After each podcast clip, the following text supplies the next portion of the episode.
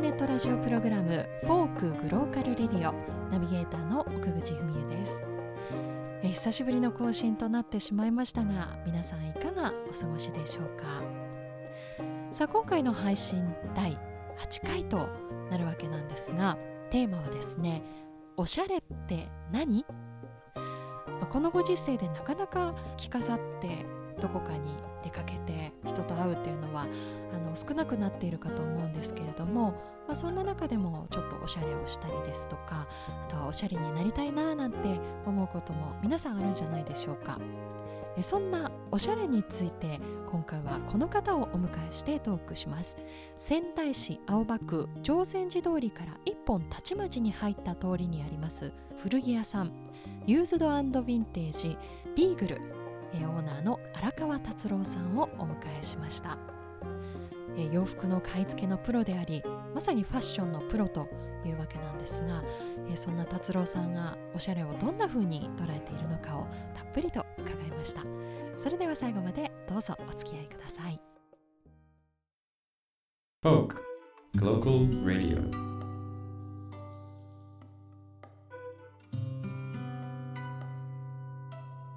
クグローカルレディオ今日のゲストはですね、え私がとても大好きなお店ユーズドヴィンテージビーグル。そこのオーナーの荒川達郎さんにゲストに来ていただきました。よろしくお願いします。よろしくお願いします。ビーグルっていうお店は古着屋さんでえっ、ー、と今日ゲストとして出ていただいている達郎さんと奥さんのアンナさん。2人で夫婦でやっているお店なんですよね。はいそうです、うんお店がとっても好きで私はお客さんとしてお邪魔している中でお二人と仲良くなったんですけれどもそうそう今まさにその閉店後のお店で今日は収録をしていて本当にこう手を伸ばせばもう素敵な洋服に手が届くような感じで収録をしております。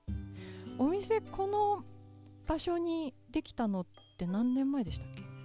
移転したんですけど、はい、4月に、えー、移転オープンしたんで満1年経った丸1年、はい、そっか去年のちょうどじゃあコロナの緊急事態宣言出ている頃にそうですね。移転オープンしたんですよね、はい、大変だったんですけどなんとか1年ね本当ですね、はい、いやいや生き延びるなんてもんじゃないですよ。もう栄えて本当に。あれなんですけどもともとの前の移転する前のお店は南町通りと、えー、何通りって言ったらいいのかな？片平？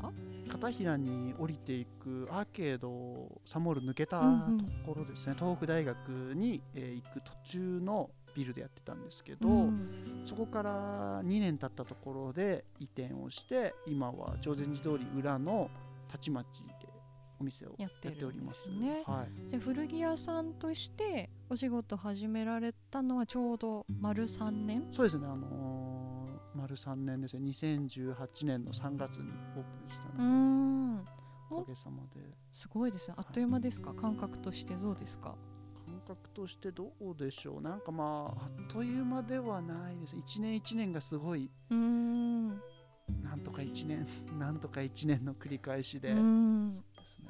まあオーナーさんだとねまさに自分のお店だから楽しいっていうねその手放しで喜べるもちろん部分もあれば、はい、そのオーナーとしてのこだわりとか、はい、ここは譲れないぞみたいなところもいっぱい出てくるわけですもんね。そうですね、うん、でもなんか最初の頃よりも気持ち的にな慣れが出てきたのか、うん、こだわりもちろんあるんですけど、まあ、より楽しくできるようになってきたかなってなんか最近日々感じてますね。うん今日はちょっといろいろ聞きたいことがたくさんあるんですけど、はい、まずその、まあ、仙台にいらっしゃらない方とか、はい、仙台にいてもこのビーグルに来たことない方もいらっしゃると思うので、はい、まあ、声だけではあるんですがどんな感じのお店かっていうのをちょっとお伝えすると、まあ、広さで言うとそうだな。コンビニぐらいじゃないですかね。いい例えですね。確かにコンビニ1店舗ぐらいのところにですね。そうですね。ちっちゃめコンビニちっちゃめコンビニ。こじんまりしたコンビニくらいなんですがこれハンガーがかかってるラック、はい、もうとにかくその5番の目状にっていうかすごい並んでるんですけどぎっしり。ぎっしり。大体今並んでいる洋服って何点ぐらいあるんですか？おそらく、ん。えー500以上はあるんじゃないですか、なんね、かもっとありそうな感じしますけどね。で 私在庫してるわけじゃないんだけどそれぐらいはい。なんかこう選ぶ楽しみがすごくあるお店というかなんかもちろんセレクトされているんだけれども、はい。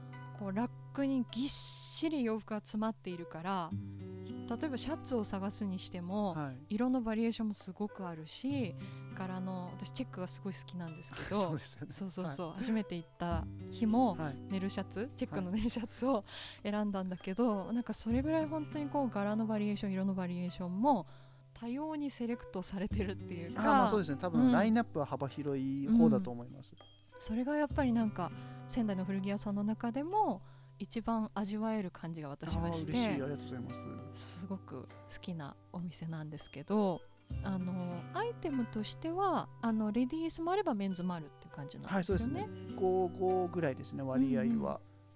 メンズとレディースをそんな明確に分けてなくて、うん。もちろんスカートとかワンピースとか女性専用のものもあるんですけど、はいはい。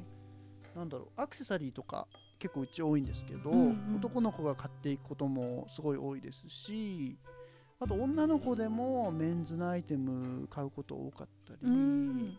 なんだろう幅広く楽しんでほしいんで、うんうんうん。あんまりそういうのを明確にしないお店作りを考えて展開してます。うん、確かにこうお店によってはしっかりレディースはこっちはいはい。メンズはこっちって分かれてるお店もあるけど私自身もあのメンズのアイテムすごく好きだしそうですよね。シャツとか、まあ、はい。T シャツとかトレーナーもそうだけど分けられてない方がサイズもね選べるし、はい。はい楽しい。もうとにかく楽しいんですよね やっぱり。うんお店に来ると。お客さんの層としてはどんな感じですか？今ちょっと若い子が増えてきたかな。男女比もちょうど55ぐらいじゃないですかね。特に通りというかねこそうアイテムを分けてないおかげでっていうのもあるのかもしれないですよね。前のお店はビルの3階かな？3階です。うん。はい。ビルの3階の奥にあったから、はい、よりなんかその秘密基地っぽさというか、はい、出ちゃってましたね。そうそうそう。それもすごく素敵だったんだけど今のお店は本当に通りに面していてあのお店の周りぐるっとこうあのいろんな季節のお花とか植物植えられてたりとか、はなんかこう開放的な感じもあって、はい、なんか敷居が高くなくなった感じがああありがたいです。前のお店もうん。なんか狙って秘密基地にしたわけではないんですけど、はいはいはいちょっとビルの3階だったんで、うん。行きづらいとか入りづらいっていう声があったので、うん。移転するのであればできるだけ開放感あるお店を作りたいなと思ってうん。入ってきやすいように仕上げたつもりです、うん。でなんかお客さんにもすごい入りやすいとか、はいはい。ゆっくり見やすいって言ってもらえることも増えてきたんで、うん。すごいありがたいですね。移転してよかった。そう言えるのはね本当にもうアンナさんと達郎さんの努力の努力というか、まあ、楽しみながら作ってる感じがすごいするお店なんですけどちょっとアイテムの話をいろいろ聞きたくて、はい。その傾向として例えば国で言うとこの国が多いとかはい、時代で言うとここが多いみたいなのってあるんですか、国で言うと買い付け先がアメリカなので、うんアメリカものが8割以上、まあ、ヨーロッパのもの、まあ、9割かなアメリカもアメリカで買えるものが結構あるんでうん。まあそうですね。アメリカメインでヨーロッパもちらほら。で年代は古いもので40年代とか、まあ、今から80年ぐらいの前のものですよね、うんうんうん。から、えー90年代のものまで、まあ、幅それも広いんですけど、幅広く扱ってます。でも確かに私もそんなに詳しい方じゃないから、はい。あのなんか知ったかぶりはもちろんできないんだけれども、はい。でもそのアイテムはすごいこうカラフルな印象があって、はい。例えばその、まあ、国によってもねカラーっていろいろあると思うんですけど、はい。特にアメリカの T アメリカものの T シャツとか、はい。まあ、トレーナーとかってやっぱはい。ロゴがすごいパキッと入ってたりとか、カラーもなんかビビッドなピンクとか緑とかそういうのがある感じがして、それもなんかちょっとビグルの特徴なのかなと思ったり。ああそうですね。なんかその国の雰囲気っていうか、あのアメリカの文化がすごい好きで、うーん。あのアメリカのなの自由な感じとか、アメリカってすごい移民が集まってできた国で、合衆国なんでいろんな文化がごちゃ混ぜになってできてきたもので、そういう多様性みたいなところに僕ら自身すごい惹かれてアメリカに買い付けも行くし音楽とか映画とかすごい好きなんでそういうのを反映したセレクトになってるのかな。うん。なんかお買い物の話で言うと、はい、私はデニムのジャケットをずっと探してるの。はい、そうなんですね。というのは、はい、なんかやっぱりその今結構オーバーサイズが流行ってたりとかもするんですけど、はい、あまりにもオーバーサイズだと肩幅が私はそんなにないから、はい、なんかこうしっくりこなくて。かといってキッズサイズまでいくと、はい、中にこうパーカーとか着れないみたいな感じだったり、はい、と色の具合もあんまり色落ちした水色もうん服選ぶかなとか、はい。はい、なんかとにかくいろいろその希望はあるんだけどそれをうまくじゃあ店員さんに伝えられるかっていうと、はい、なかなか難しいってところがあってなるほど、はい、なんかそのビギナー向けに、はい、ジージャンを勧めるとしたら、はい、こういうのおすすめみたいなのってあります？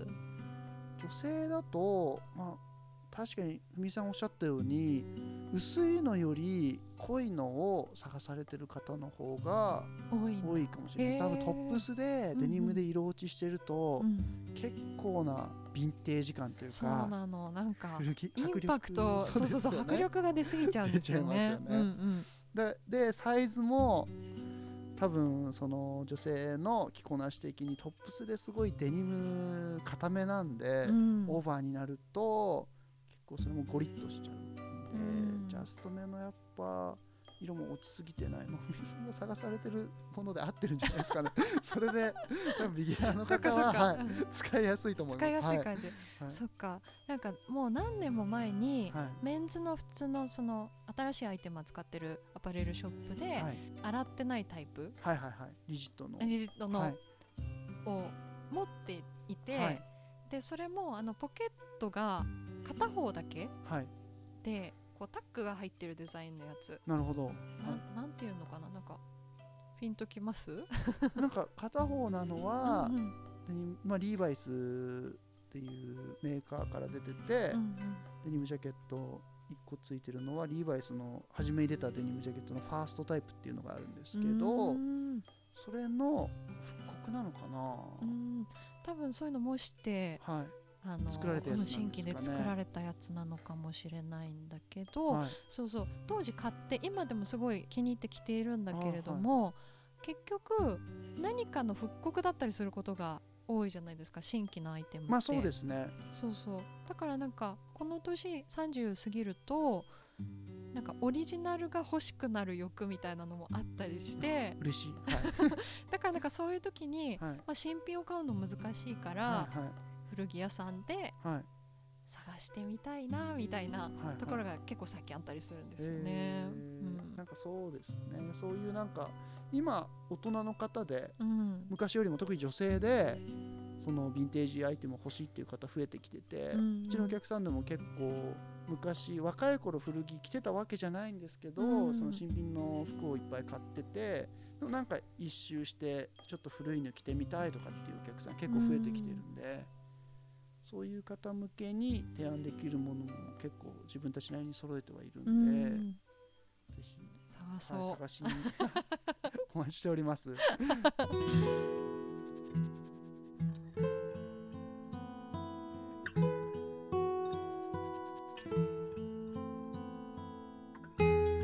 達郎さん自身は洋服が好きだみたいな、はい、そうファッションに興味持ち始めたのっていつ頃からとかって覚えてます？割とでも自分の着るものにこだわりが強い方だったかもしれない。小学校ぐらいの時とか、えー、でもそんなになんか極端にすごいこだわり強い輪っかではなかったですけど小学校の時も自分のまあでも小学生ってみんなそんな、うん、なんですかね。低学年の頃はまだそれこそ母親が入って出したの来たりしてたかも私は。あ本当ですか、うん、僕はなんか母親が選んでくれる中でも特に気に入ったものを永々と着続けるというかちなみにアイテムは何だったんですか？その時から、うんうん。なんでそれ好きだったのか分かんないですけどスヌーピーのスウェットすごい好きで、へ割とカジュアルなアイテム小学校の男の子が着るものなんて知れてるから特にこれといって特徴のあるものではなかったんですけど、その中でもすごい自分気に入ったものはやっぱりあって、うん。それをまた洗濯で乾いてないとそれが着たいとか言ってましたね。へーかわいい。でもお母さんもきっとね早く洗濯機回してまた今日着たいと思うだろうからみたいなご感じだったのめんめんどくさかったでしょょうね。そっか。でも小学校の時からそうやって着たいものがはっきりしてるっていうのはなんか片鱗がありますね今の。そうですね、うん。今ほどこだわりは強くなかったです。片鱗確かにあるかもしれないですね、うん。うんどんな感じでそこから、中学校に入ったぐらいでうん制服になって、うん。でまあ、みんな年齢的にも格好を気にしだしたりとかすると思うんですけど、うん。学ランですか？ブレザー？いやブレザーでしたね、うん。でななんかその頃に、まあ、服装に限らず自分の好きなものってなんだろうってみんな考えると思うんですけど、うん。それでなんか結構真面目に考えて、へえ中学校の時に。一生懸命考えたなりに、うん。好きか好きじゃないかみたいなのでこう音楽でも何でも選んでいってうんそれで自分なりにこう好きなゾーンっていうのがまとまってきて、うんうんうん。それが割と自分で見えてくるのが早かったんで、うん。そういう自分なりに見つけたところのツボをこう揃えていく感じでハマっていきました。洋服を自分で買い始めたのはいくつぐらいの時ですか？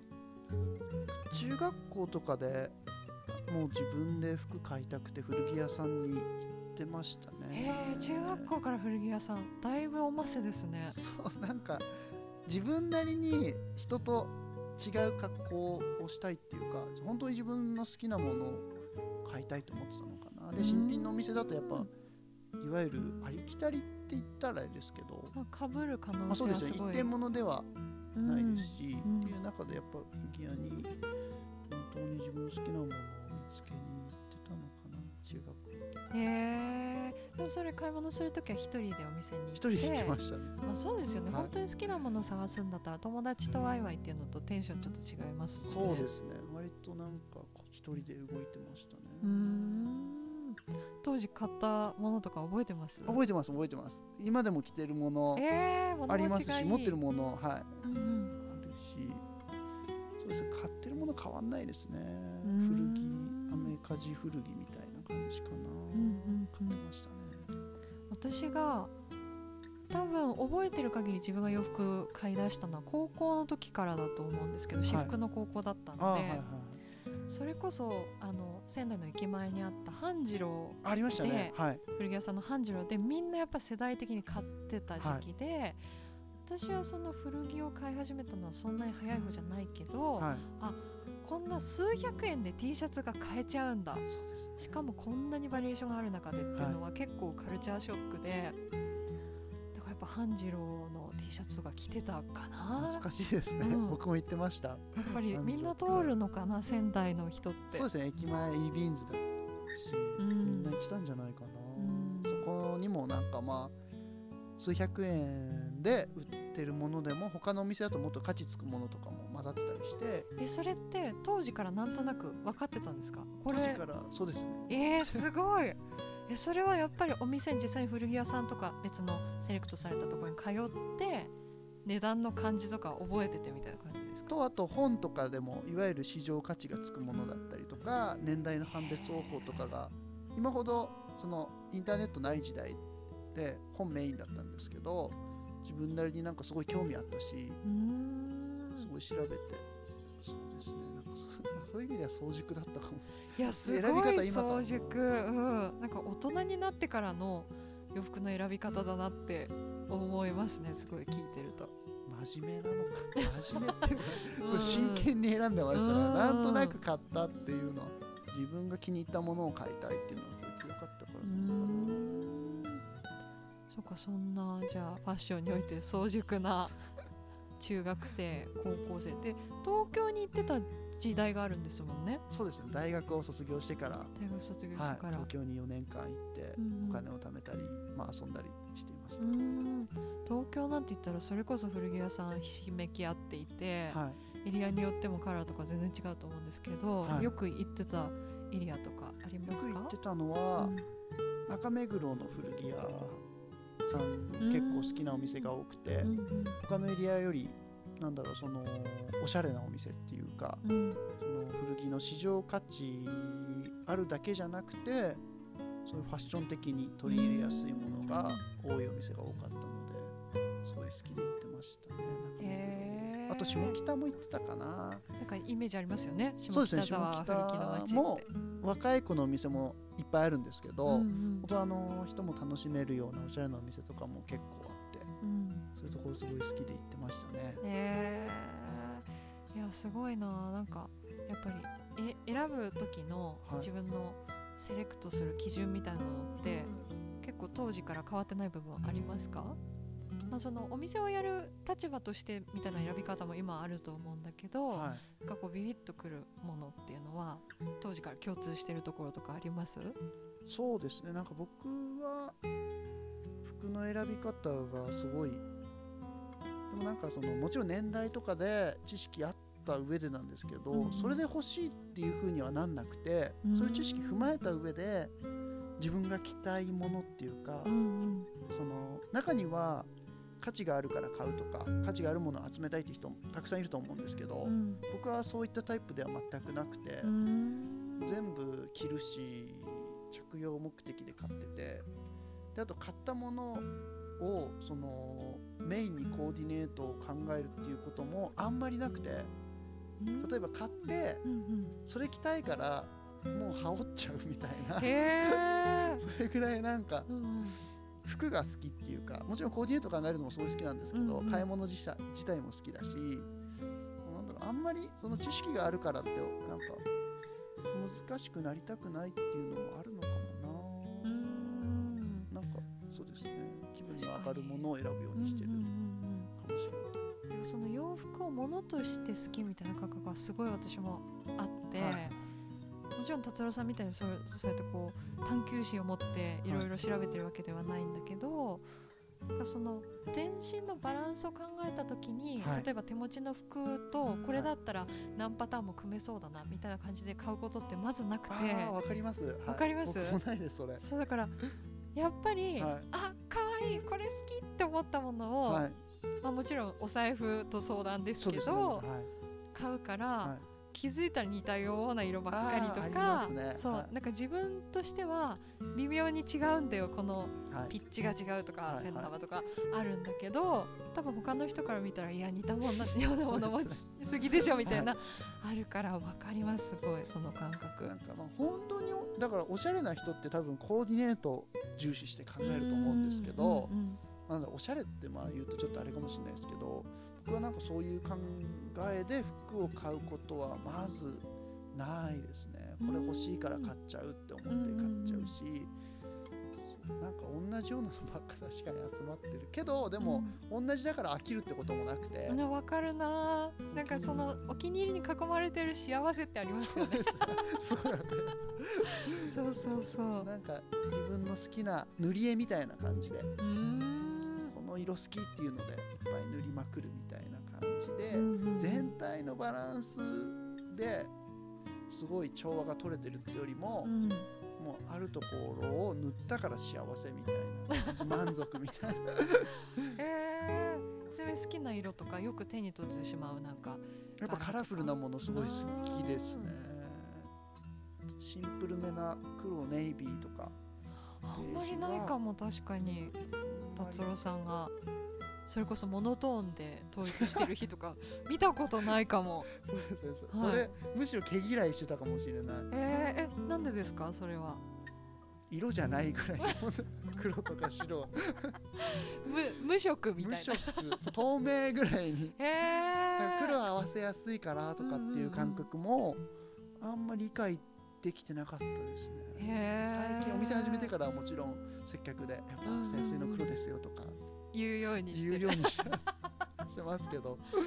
そうか確かに今日もすごいカラフルですもんね。なんか茶系のはい。トップスなんだけど靴はピンクのナイキ。ガチャガチャしてます、いやでも多分一般的に見るとはい。この色の組み合わせを着こなせてすごい私には無理僕には無理なりがちだと思うんですけど、はい。あまあ、若い子有効多いですね。あ多いですか？確かに、はい、それに対してはどう思います、それに対しては、うん。それ根本からひっくり返すような感じなんですけど、はいはい、僕には無理って思ってもうん。一回来てうん良くも悪くも来たらもう自分だと見えないから、あんまり来たい僕には無理って言ってることはちょっと来たいと思ってるってことじゃないですか。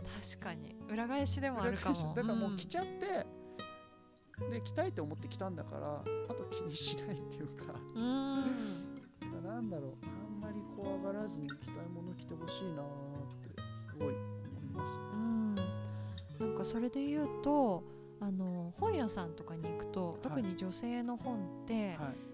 朝コーディネートに悩まなくていいための本はいだったりとか、はい、着回し例えば5着でうん。着回しみたいな とにかくそのインスタントにはい。ファッションをおしゃれに見せられるっていう視点の本がすごい多いなと思ってもちろんそういうニーズがあることがわもうわかるし、でもなんか洋服の面白さってそれと真逆な気がしていて。そうなると制服みたいになってきますよね、うん。ルーティンとかその枠が決まってくるっていうか、だからなんか個人的にはおしゃれかおしゃれじゃないかっていうよりももうこの服が好きだから着たいみたいなもっとなんか純粋な気持ちがあるのがなんか洋服の面白さなのかなと思って、うん、多分なんかそういう目線で選んだ方がすごい後悔しないっていうか、うん。多分そういう枠の中で選ぶと着たくないものも着なきゃいけないしせっかくの私そうです服なのによね、うん、そうそう。まさに制服になっちゃうところがあるっていうか。そうなんか愛着は持ちづらいんじゃないかな、うん。良くも悪くもこの服が着たいって思って買ったものはすごい自己責任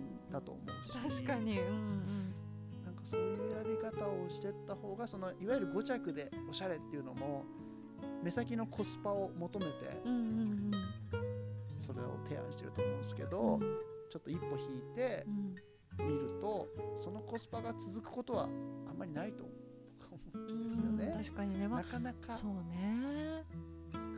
そういう価値観の方ももちろんいるから、はい。否定はしないけど私はなんかやっぱりあの柄が似通っていても、は色が一緒でも、はい。なんかあこれ好きだなって思うものがラックに並んでいた方が、はい。なんか楽しいかなって感じがするかな。うんだからファッションに対してとか洋服に対して求めるものって人それぞれだと思うんだけどなんか達郎さんとかそうそうそうあの奥さんのアンナさんとかと話しているとなんか純粋にその洋服の楽しさを与えてくれるっていうか そんな感じがするんですよね。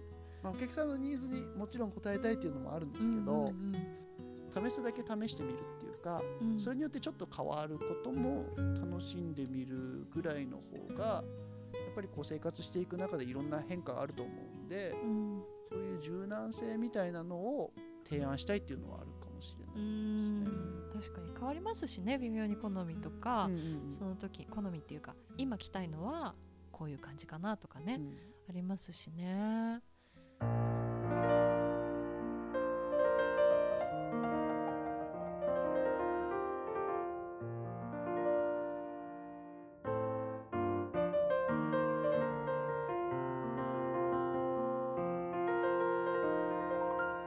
Folk Global Radio.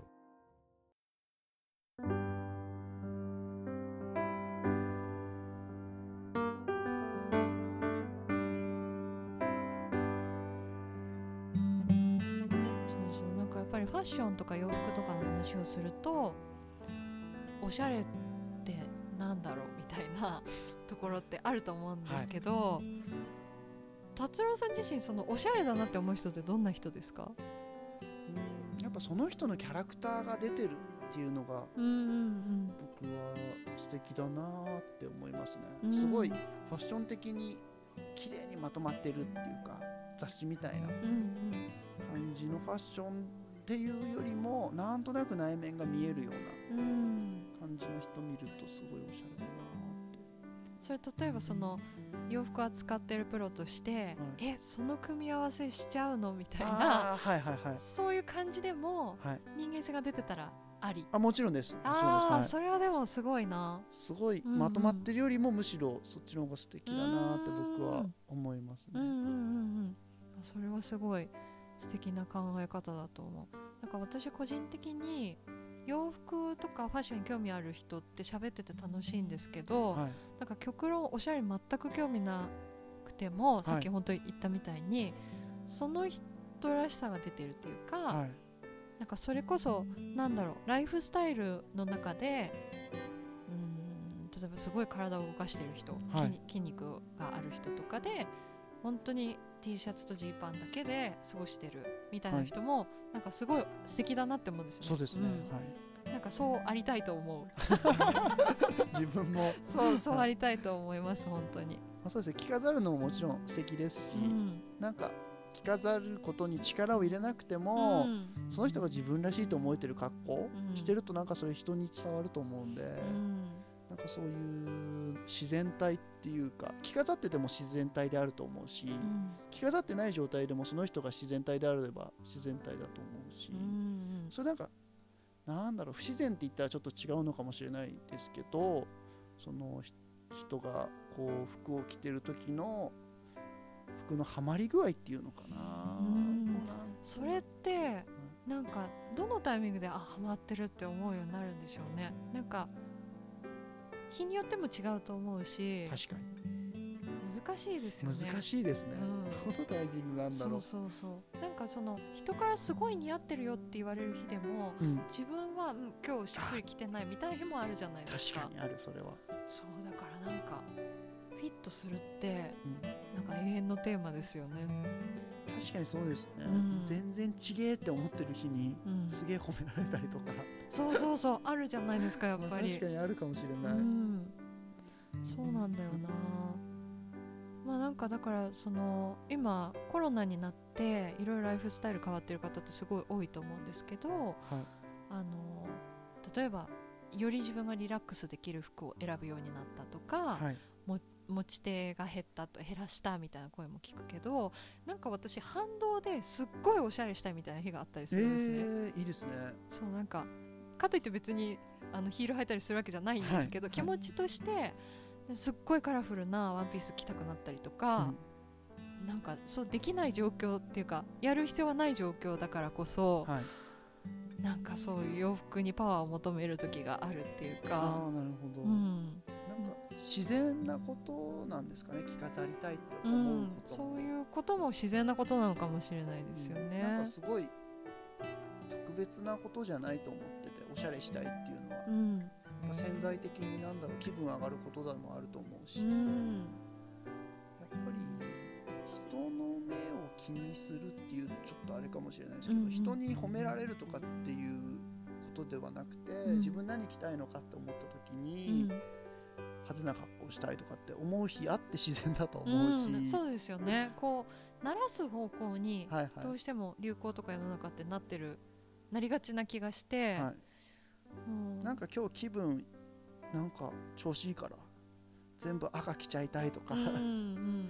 人によってはそういうことも全然自然だと思うし、うん。でもやっぱりまあ外に出て人からの目ももちろんあると思うんで、うん。全部自由にはできないですけど、そういうなんか些細な自分がちょっとした気分上がってるとかあの人に会うとかっていう生活の中での起伏とかをそのファッションに盛り込むとすごい心地よく過ごせるんじゃないかな、うん。ちょっとおしゃれとは関係ないかもしいれないやでもそうなんか極論そういうことですよねおしゃれをするって、うん。なんかもちろん誰かに褒められたいとかよく見られたいみたいな欲をこう消化してくれるのもファッションだと思うけどうん。それだけだとやっぱなんかこう疲れちゃったりとか、なんか何のために洋服を選んでるんだろうみたいになってしまう気がするから、なんかこう自由に例えば全身真っ赤な服を着て歩いていてもうん。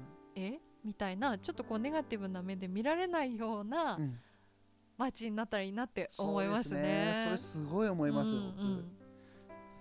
流行りの服を着てる子しかいない街は寂しいなって思ったりするかな。そうですよね、うん、なんか心のねその起伏とか、うん、なんだその日その日のバランスがスムーズに出せれば、うん、こう排泄っていうか、バイオリズムがこう回っていくんで心地いいんじゃないかなってすごい。確かに。今日は地味って思ったら地味な格好すればいいし、そういうなんかまああくまで私服っていう枠で話しますけど、その許された時間とかみんな人それぞれあると思うので、うん、その時々に楽しみたいのはやっぱ自分のしたい格好っていうのをちょっと時間取ってでも考えて服着るっていうのはすごい楽しいことなんじゃないかなと思います。いやすごい。奥深いですね。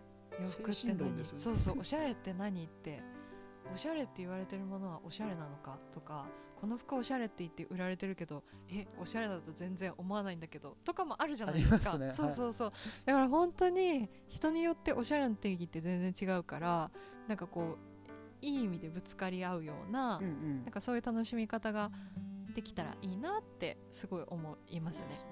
うん、人から褒められなくてももうおしゃれって言われなくても自分でおしゃれって思えたらまあ気持ちいい、ね本当にそうですよね。自分で自分を高めるじゃないけど、うん、気持ちをねそう。でも私がビーグルに来る時はなんか2人に「あ今日のその服かわいいね」って言ってほしくて結構なんか 寄せて？そう寄せてなんかちょっとアメカジっぽい格好で今日は行こうかなとか思っちゃったりしたりして。まあそういうのも含めて本当に楽しいあのコミュニケーションが取れるお二人だしお店もとっても素敵なので、まあ、コロナが明けたらね、県外の方はぜひ来てほしいし県内の方はまあ、しっかり対策を取りつつ、はい、オンラインショップとかもやってますしね、はい。うん、自分たちなりにインスタグラムのほか、まあ、オンラインだったりいろいろ発信しているのでチェックしてもらえると嬉しいです。ねそうそう今日収録前に何について話そうかっていう話を達郎さんとずっとしていてなんか今日はファッションとかおしゃれの話をしたけどもっと広く言うとカルチャーって何みたいなところもあったりするので、はい、次回。なるんでそうですね。次回じゃあちょっとね、はい、カルチャーな映画とかね音楽の話もいっぱいしたいので、はい、また来てください。はいぜひ呼んでもらえると嬉しいです。ということで今日のゲストはビーグルのオーナーの荒川達郎さんをお迎えしました。ありがとうございました。ありがとうございました。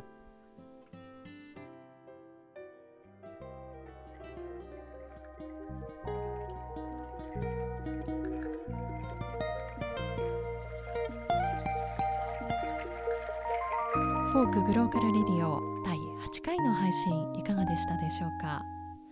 まあ、おしゃれや洋服に対してさまざまな価値観があると思いますが皆さんはどんな風に思われたでしょうか？さあこの番組はポッドキャストアプリアンカー、スポティファイ、グーグルポッドキャストなどなど皆さんのお使いのアプリケーションでお楽しみいただけます、えー、アーカイブも聞くことができますので皆さんのお好きなタイミングでお楽しみください。そして番組の最新情報はインスタグラムのアカウントアットマーク folk ドット glocal radio に更新しています。ぜひこちらも合わせてチェックしてみてください。それではまた次回の配信もお楽しみに。 Folk Glocal Radio お相手は奥口文恵でした。